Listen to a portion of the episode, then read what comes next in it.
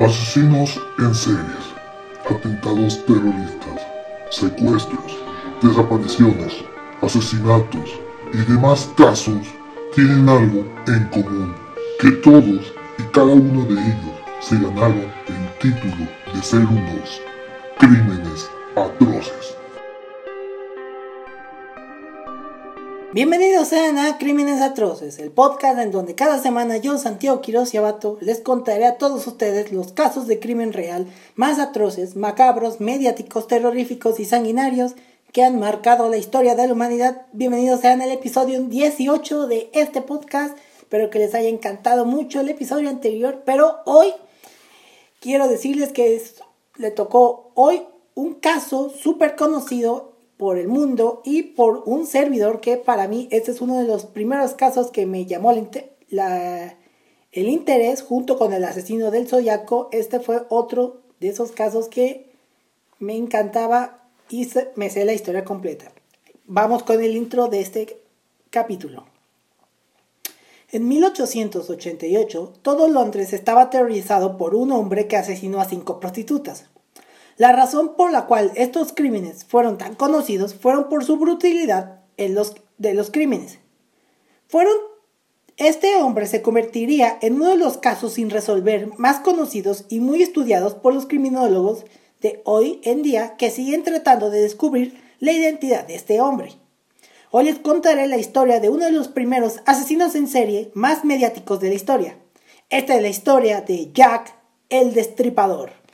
Y por fin, por fin puedo decir que Jack el Destripador pudo llegar a crímenes atroces, porque para serles sincero, yo quería que este asesino fuera el primer episodio, hubiera sido el primer episodio, pero ya había escrito el de Jeffrey Dahmer, pero por fin pude sacar este episodio.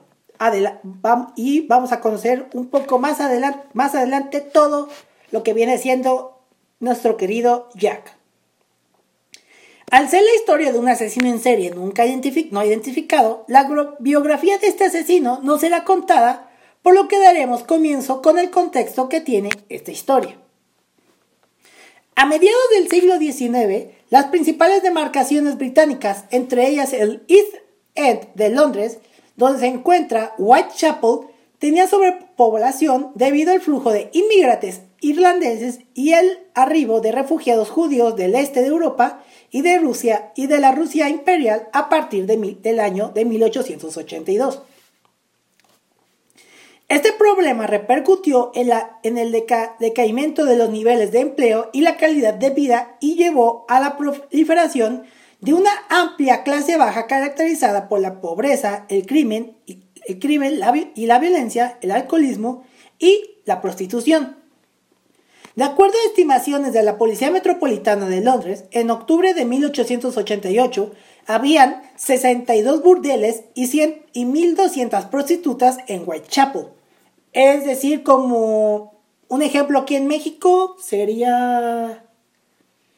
Ay, güey, es una ciudad de, ciudad de México, pero bueno, es decir, una calle cualquiera en Ciudad de México, donde existe todo esto. También eran comunes las manifestaciones y protestas por la situación económica entre 1886 y 1890, entre las cuales sobresalió el Domingo Sangriento de 1887. Whitechapel, donde transcurre nuestra historia, tenía particularmente mala reputación por los casos de antisemitismo, racismo, delincuencia, disturbios sociales y suma pobreza. Tal percepción como reducto de inmoralidad llegó a su punto álgido en, 1900, en, 1888, cuando una serie de asesinatos comenzaron a transcurrir, a transcurrir. Todo esto a finales de la época victoriana.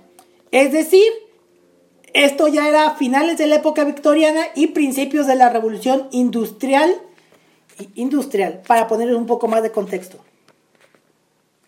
Lo cierto es que unos asesinatos, es que hubo unos asesinatos. Se habla de los crímenes de Whitechapel, que fueron 11, y ni siquiera sabemos si 5 fueron obras de Jack el Destripador o más. Y seguramente fue uno más.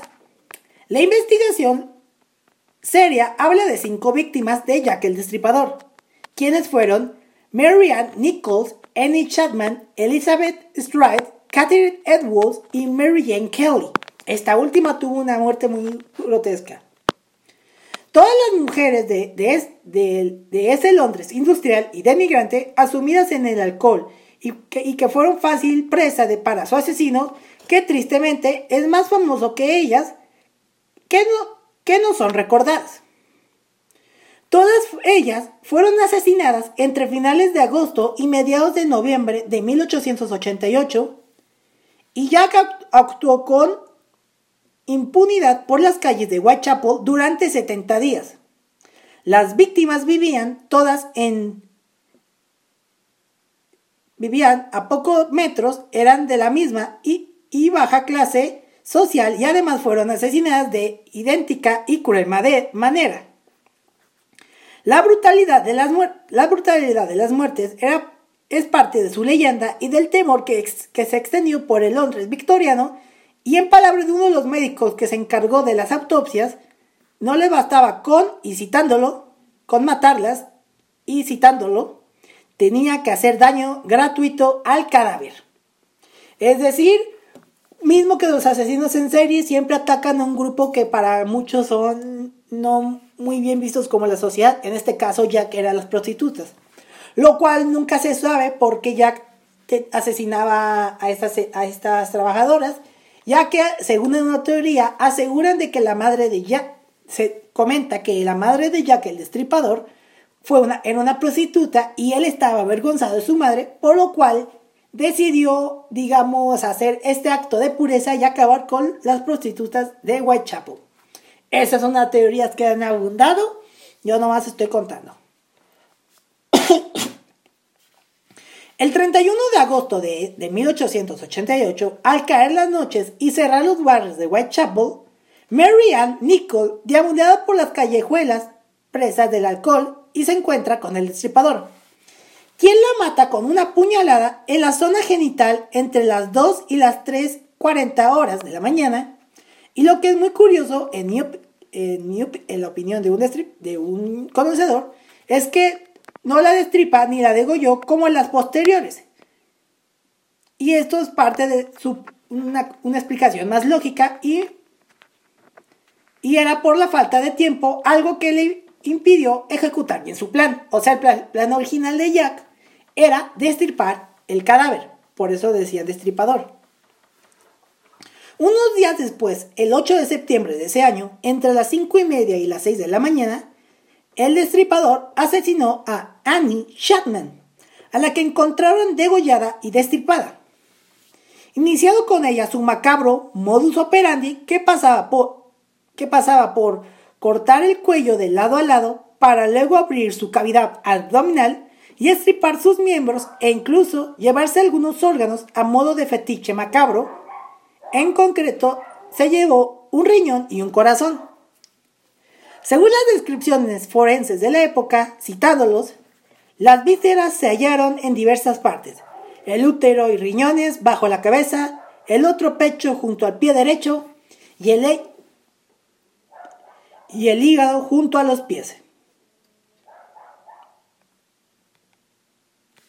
Eh, al momento que escribí y pues se pueden imaginar a un, londinense a finales del siglo XIX que era presa del, del miedo que difundía el nombre, este nombre de Jack el Destripador, el agente de Londres.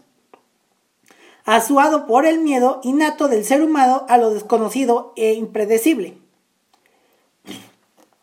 Además, nunca hubo ningún atisbo de haber un presunto sospechoso en, en esas noches, en la compañía de las prostitutas, solo en el caso de Annie, que una mujer aseguró haberla visto en compañía de un hombre extranjero de piel morena y mediana estatura, que llevaba una capa oscura y una gorra como la de Sherlock Holmes, pero, cuando fue asesinada, nadie, curiosamente, oyó un grito ni, ni de socorro ni de dolor. Y esto se repite en todas las víctimas de Jack el Destripador, algo que alimentaba más el mito, ya que nadie veía ni oía nada cuando el destripador actuaba. ni peticiones de socorro, ni gritos en un barrio donde la gente vivía hacinada. La extrañeza es aún mayor al no encontrarse las víctimas ninguna huella de marcas por resistencia a un ataque, las drogaba o maniataba por sorpresa de alguna manera, parece tan evidente muy como pavoroso. Es decir, la policía nunca encontraba nada, ni huellas, ni armas que se le pudo haber caído, nada, nada de nada, por lo cual alimentaban el mito de que ya que el destripador andaba suelto en ese momento.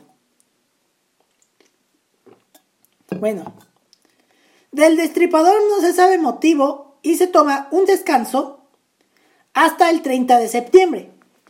Ahí, entre las 12.45 y, las, y la 1.07 horas, mató a Elizabeth Strait, pero pasó algo en ese momento. Fue interrumpido por, en su metódico proceso por una persona, algo muy lógico en un barrio atestado de gente, y la dejó sin destripar. Por lo que no queda quedó satisfecho de su voracidad homicida y al interrumpir su ritual, decide matar de nuevo unos minutos después, entre la una y media y la una cuarenta y cinco, donde tristemente destripó a Catherine Elwood, ya sin molestias ni interrupciones. Es decir, sí, o sea, qué horrible, no estoy justificando, pero qué horrible ser un asesino y estar matando a alguien y pues aparece alguien, no puedes matar a gusto tienes que irte a otro lado a asesinar a alguien más, o sea. También, o sea, uno puede ser un criminal, pero también necesita un momento de privacidad.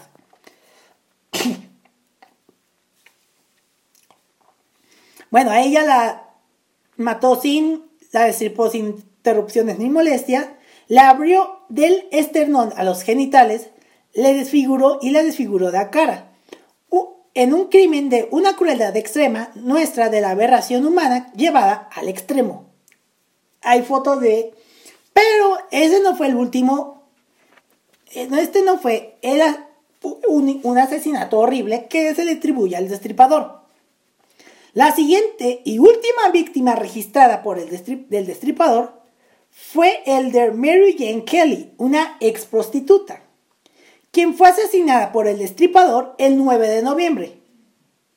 Se tomó, antes de tomarse, después de tomarse otro largo descanso, entre las 2 y las 3 de la mañana, y fue atrozmente mutilada en su habitación del Miller's Court y el asesino se llevó como trofeo su corazón. Mary debía el alquiler de dicho sitio y, sórdido hostal y fue un enviado de su, de su casero que, él, eh, que la encontró. Nadie sabe por, el motivo que Jack detiene su macabro y sangriento ritual, pero dejó de matar desde ese momento, y las hipótesis, leyenda y sospechas se multiplicaron. Pero muchos sostienen que los asesinatos continuaron y el caso más posible es el asesinato de Alice Mackenzie el 16 de julio de 1889 asesinada con el modus operandi del destripador, degollada y mutilada por el abdomen. La autopsia fue realizada por el doctor Thomas Bond, célebre por su acertada valoración de la personalidad de Jack y estuvo presente en la autopsia de la última víctima oficial, el de Mary Jenny Kelly, que existe fotografías de que literal le arrancó toda la piel y nomás dejó huesos horribles y Obviamente va a estar esa en las notas, pero es una de los de las cosas más horribles. Bueno, él estuvo presente en la autopsia de Mary Jane Kelly y aseguró que Alice era otra víctima del destripador de Whitechapel. Es como cuando el asesino del zodiaco, por así decirlo, la acusaron de otros crímenes que fueron apareciendo, pero obviamente al final no se los atribuyeron aunque tenían el mismo forma de matar el zodiaco, nunca se los comprobaron. Lo mismo con Jack el Destripador, o sea, después de matar a Mary Jane, no es a Mary, Jane Kelly, otros asesinatos ocurrieron y algunos se le pudieron atribuir. Bueno, solo se le atribuyeron cinco, el resto nunca se, nunca se supo. Igual era la época victoriana, cualquier persona moría de cualquier, de cualquier cosa, por falta de higiene o pues por esas cosas. Londres era la presa del terror y la rumorología, es decir, del, chisme. Hasta la misma reina Victoria, ya en sus últimos años de su reinado, tenía sus teorías y posibles sospechosos. Después de los asesinatos del destripador se armó todo un adivina quién, pero, pero masivo. Las clases sociales de Londres tenían sus presuntos culpables y volcaba en el mito del destripador y sus obsesiones.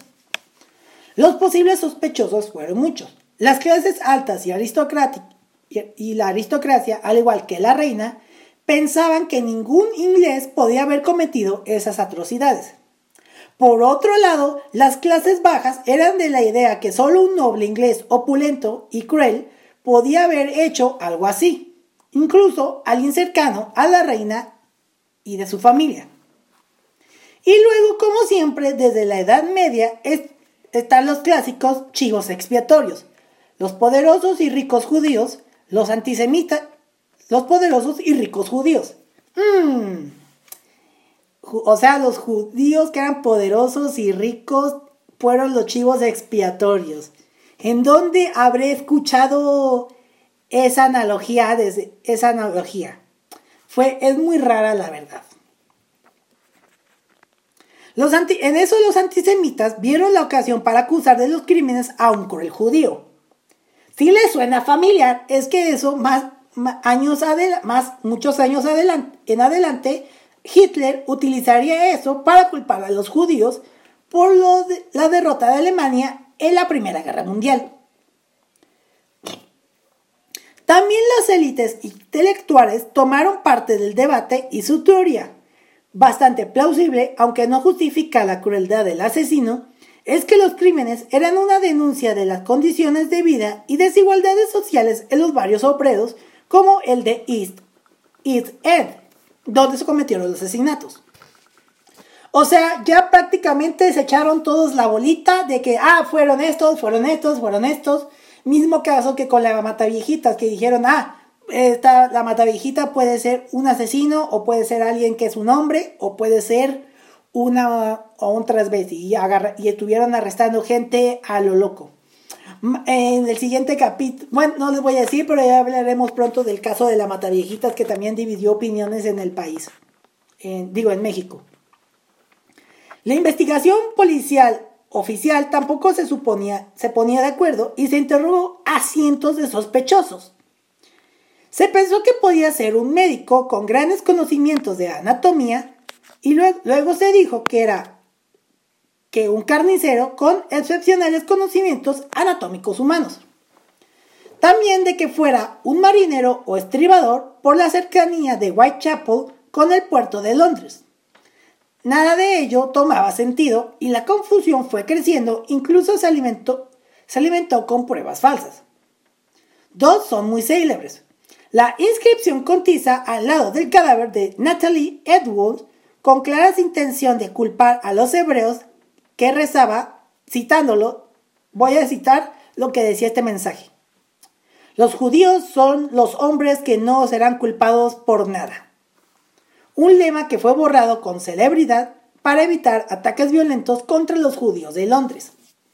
Es decir, puede ser que alguien pudo haber sido un judío. Bueno, también yo creo que fue la teoría de algún médico, obviamente por el conocimiento de dónde estaba, dónde podía cortar y demás, y aparte viendo yo, viendo las fotos de los crímenes, eran cortes precisos que solamente un médico podía hacer.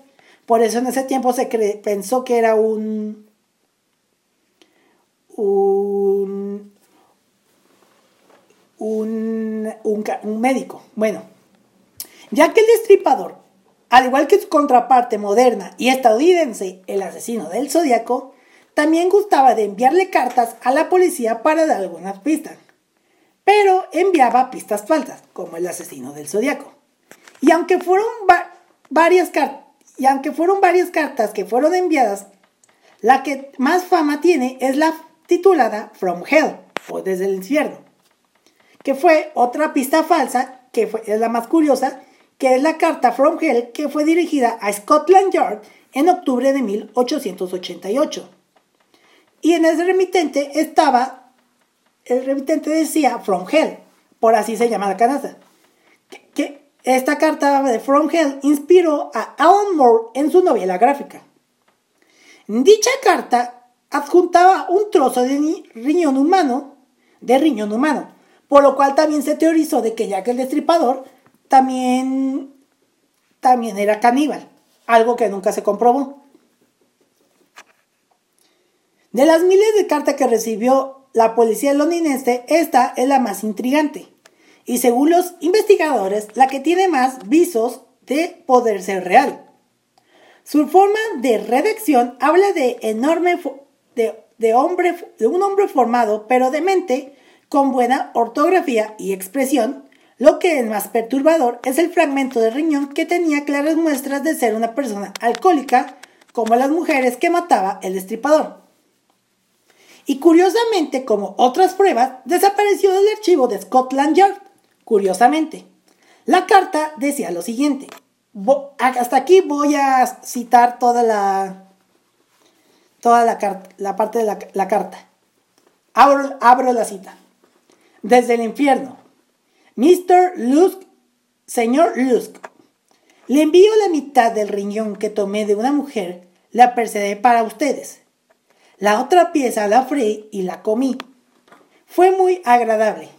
Quizás les envíe el ensangrentado cuchillo que lo sacó si lo guardan un poco más. Firmado, firmado. Atrápenme cuando puedan. Atrápenme cuando puedan. Señor Lusk. Cierro la cita. Es muy intrigante si era una prueba falta y es extraño por las molestias de buscar un riñón afectado por el alcohol y si es real y Mr. Lost es el destripador, pues nunca se sabrá. O sea, a partir de que decía que, la, que se había comido la otra mitad, aquí también la teoría de que a lo mejor, ya que el destripador también era caníbal, por la forma que describe que, de que se comió la, otra la otra parte. Muy extraño, la, la verdad. Y sí, sí, yo creo que Mr. Lusk era este destripador, pero nunca se sabrá. Lo, que, lo único que sí era real es que la prensa y el amarillismo inglés utilizó los asesinatos para vender. Los periódicos de, Londres victorianos vieron que la figura y crímenes de Jack el Destripador eran una inagotable fuente de ingresos y de ventas. Tanto que se aprovecharon que incluso se plantó la posibilidad que fuera un periodista, habido de dinero y en busca de noticias que fueran, super, que fueran superventas. Es decir, esto me hace conocer a una, serie que pasó en México que se llamaba Eres una vez, que era reversionar los cuentos como Los Tres Cochinitos y otros cuentos así. Y uno de esos es, habla prácticamente que hace una reversión del pastor, del pastor mentiroso.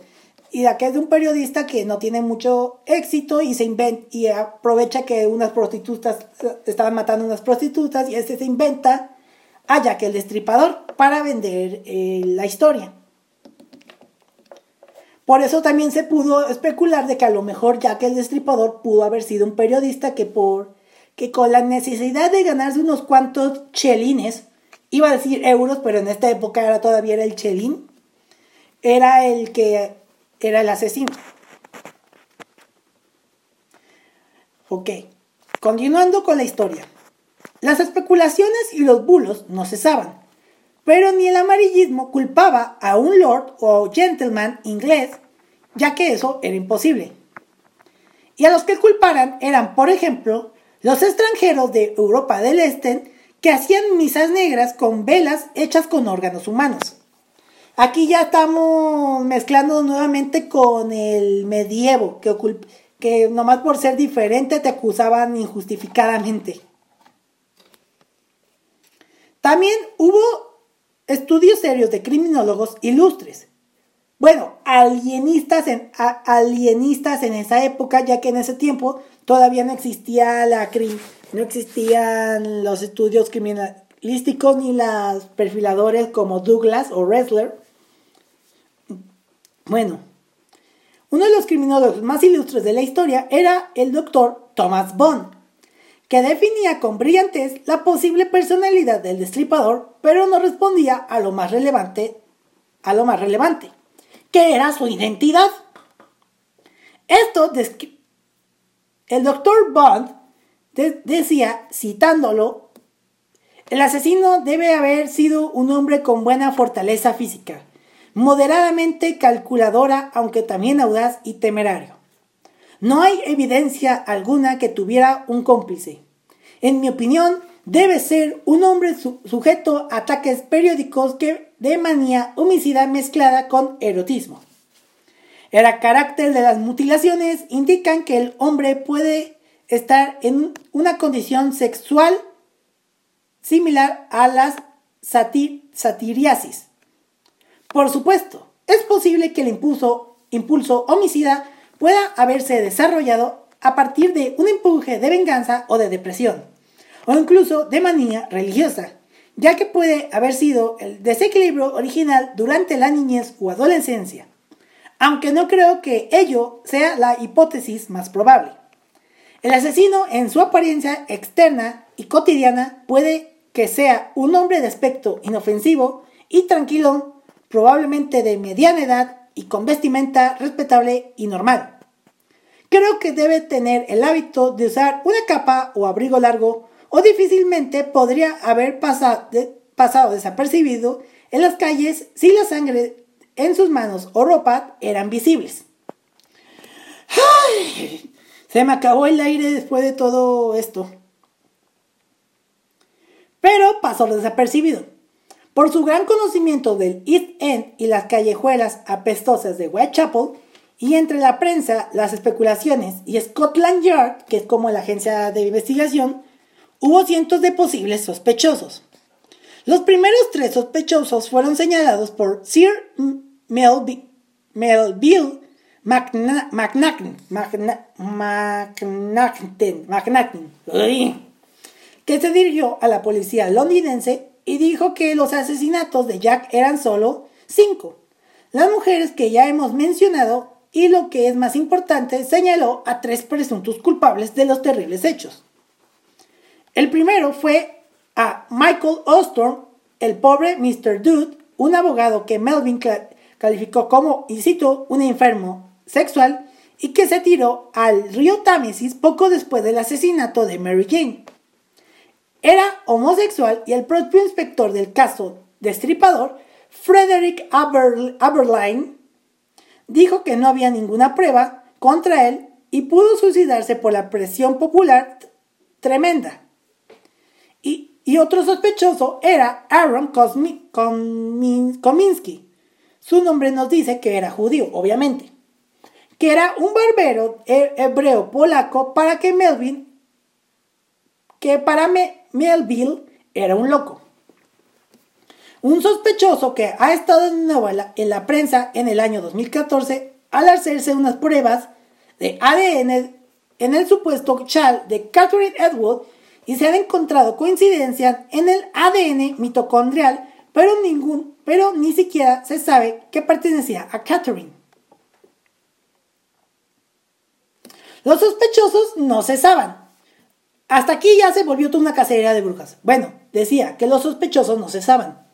Algunos muy célebres en la época, como el pintor impresionista británico Walter Skirret, que fue acusado por la escritora Patricia Cornwell después de interesarse mucho por el caso y pintar el célebre óleo el dormitorio de Jack el Estripador.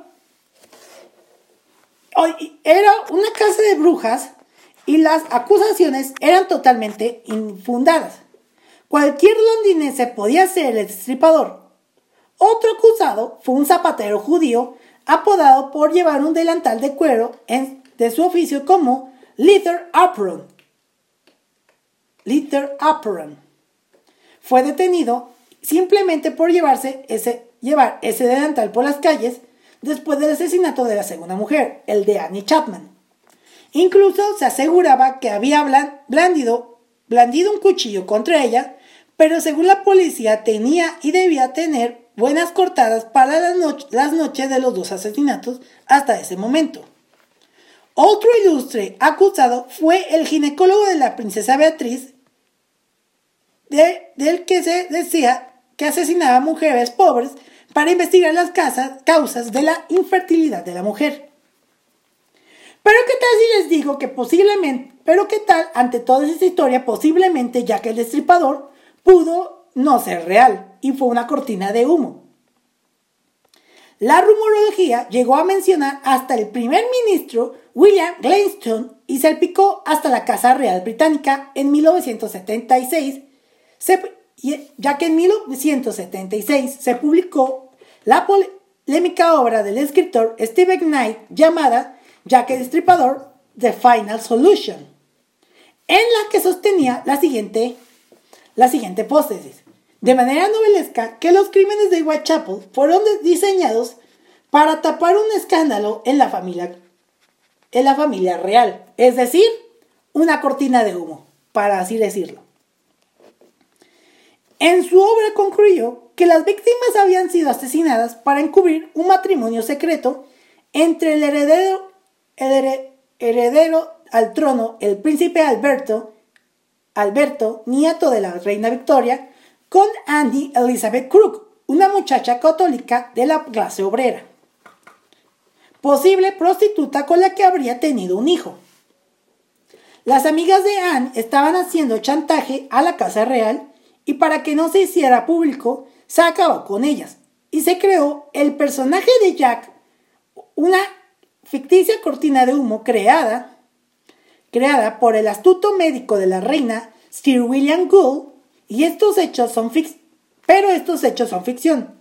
La mayoría de los investigadores serios han descartado totalmente esta teoría y hay muchos que contradicen lo expuesto por Stephen. Pero la teoría, como pasa con muchas novelas, tiene una gran fama entre el pueblo inglés. Es decir, ya pudo haber sido una cortina de humo. Incluso la llamada riperología llegó a meter al célebre Rasputin en el juego de los rumores. Rasputin, por si no lo saben, era el brujo de la familia real de los, de los, de los Romanov, que quienes fueron asesinados años después y desató, desató la revolución rusa. Más adelante hablaré de los asesinatos de la familia Romanov, pero bueno.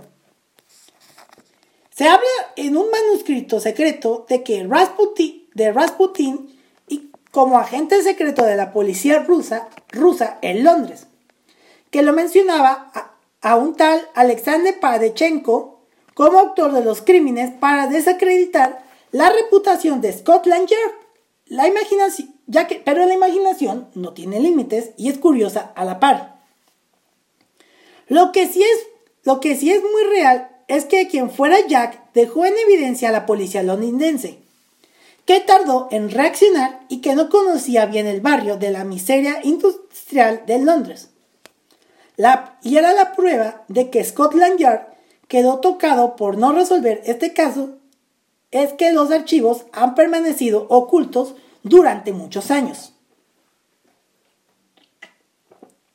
Es como cuando pasó el caso de la Mataviejitas, que México quedó expuesta a la ineptitud de las, autoridades. Cuando esté hablando del, de la Mataviejitas, sabrán a qué me refiero. Tomen, tomen esto de la Mataviejitas en mente, manténganla en su cerebro, terminemos este capítulo y ya les diré por qué casi es conocido Digo, porque pongo en similitud el destripador con la mata viejitas. En el año 2017, es decir, hace unos cuantos años, volvió a saltar el nombre de Jack el Destripador a la palestra de la actualidad gracias a la publicación de un artículo de varios investigadores liderados por Bruce Robinson.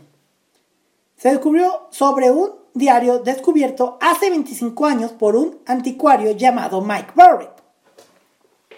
El grupo de investigadores, de investigadores británicos, cree haber desvelado la verdadera identidad de Jack el Estripador gracias a un diario de la época descubierto hace 25 años.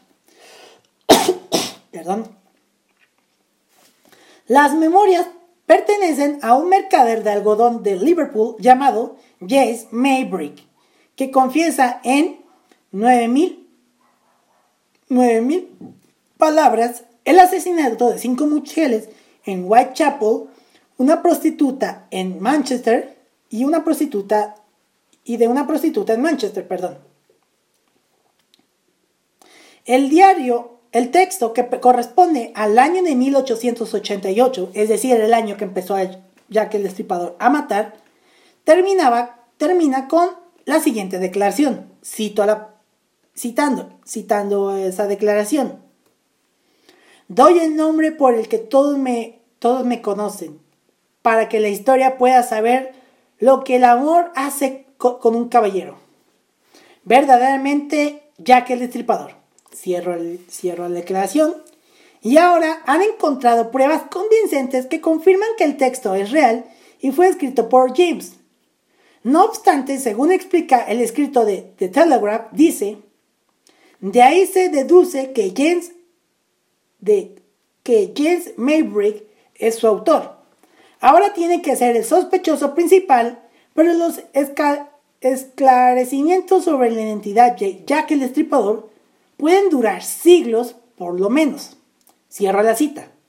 Y yo, no, y yo no puedo estar más de acuerdo con esta afirmación, ya que hasta la fecha no se sigue sabiendo la, la identidad. El nombre de Jack el Destripador ha sido uno de los casos sin resolver más famosos de la historia de la criminología, y miles de investigadores modernos han intentado descubrir su identidad, pero tristemente no han tenido éxito alguno. También, Jack el Destripador ha sido parte de la cultura popular, ya que se han adaptado varias películas, series, documentales, novelas, videojuegos, cosplays y hasta un anime en torno a la figura de este personaje, cuya identidad y motivos reales nunca se sabrán. Y este fue el terrorífico caso de Jack el Destripador. Para mí, uno de los asesinos en serie más mediáticos, sino decir el primero de la historia criminal. Y bueno, con esto terminamos el capítulo de hoy. Y si les gustó, recuerden que pueden seguir, escuchar este y otros episodios en Spotify, Apple Podcasts, Google Podcasts o en cualquier plataforma de podcast de su preferencia. Y que si quieren conocer el rostro de su presentador, pueden unirse al canal de YouTube como Crímenes Atroces y en redes sociales para ver las, las fotografías del caso en sí y o saber de alguna recomendación de película, eh, documental o otra o, serie. No olviden seguirme en Instagram como arroba crímenes atroces podcast y en Twitter como arroba crímenes atroces. Y si quieren seguir a, a su servidor, pueden encontrarme en Twitter como arroba santqs99 y en Instagram como arroba santiqs99. Y bueno, también decirles que ya tenemos página de perfil en Tweet, esta nueva, esta nueva red social de Instagram, tanto la mía personal como el de Crímenes Atroces Podcast, pueden encontrar la página de, Tweet si nos quieren seguir. Ahí estaremos subiendo lo mismo. Y bueno, con esto me despido, nos, ve, nos vemos y nos escuchamos el siguiente episodio. Hasta la próxima, muchas gracias. Asesinos en series atentados terroristas, secuestros, desapariciones, asesinatos y demás casos tienen algo en común, que todos y cada uno de ellos se ganaron el título de ser unos crímenes atroces.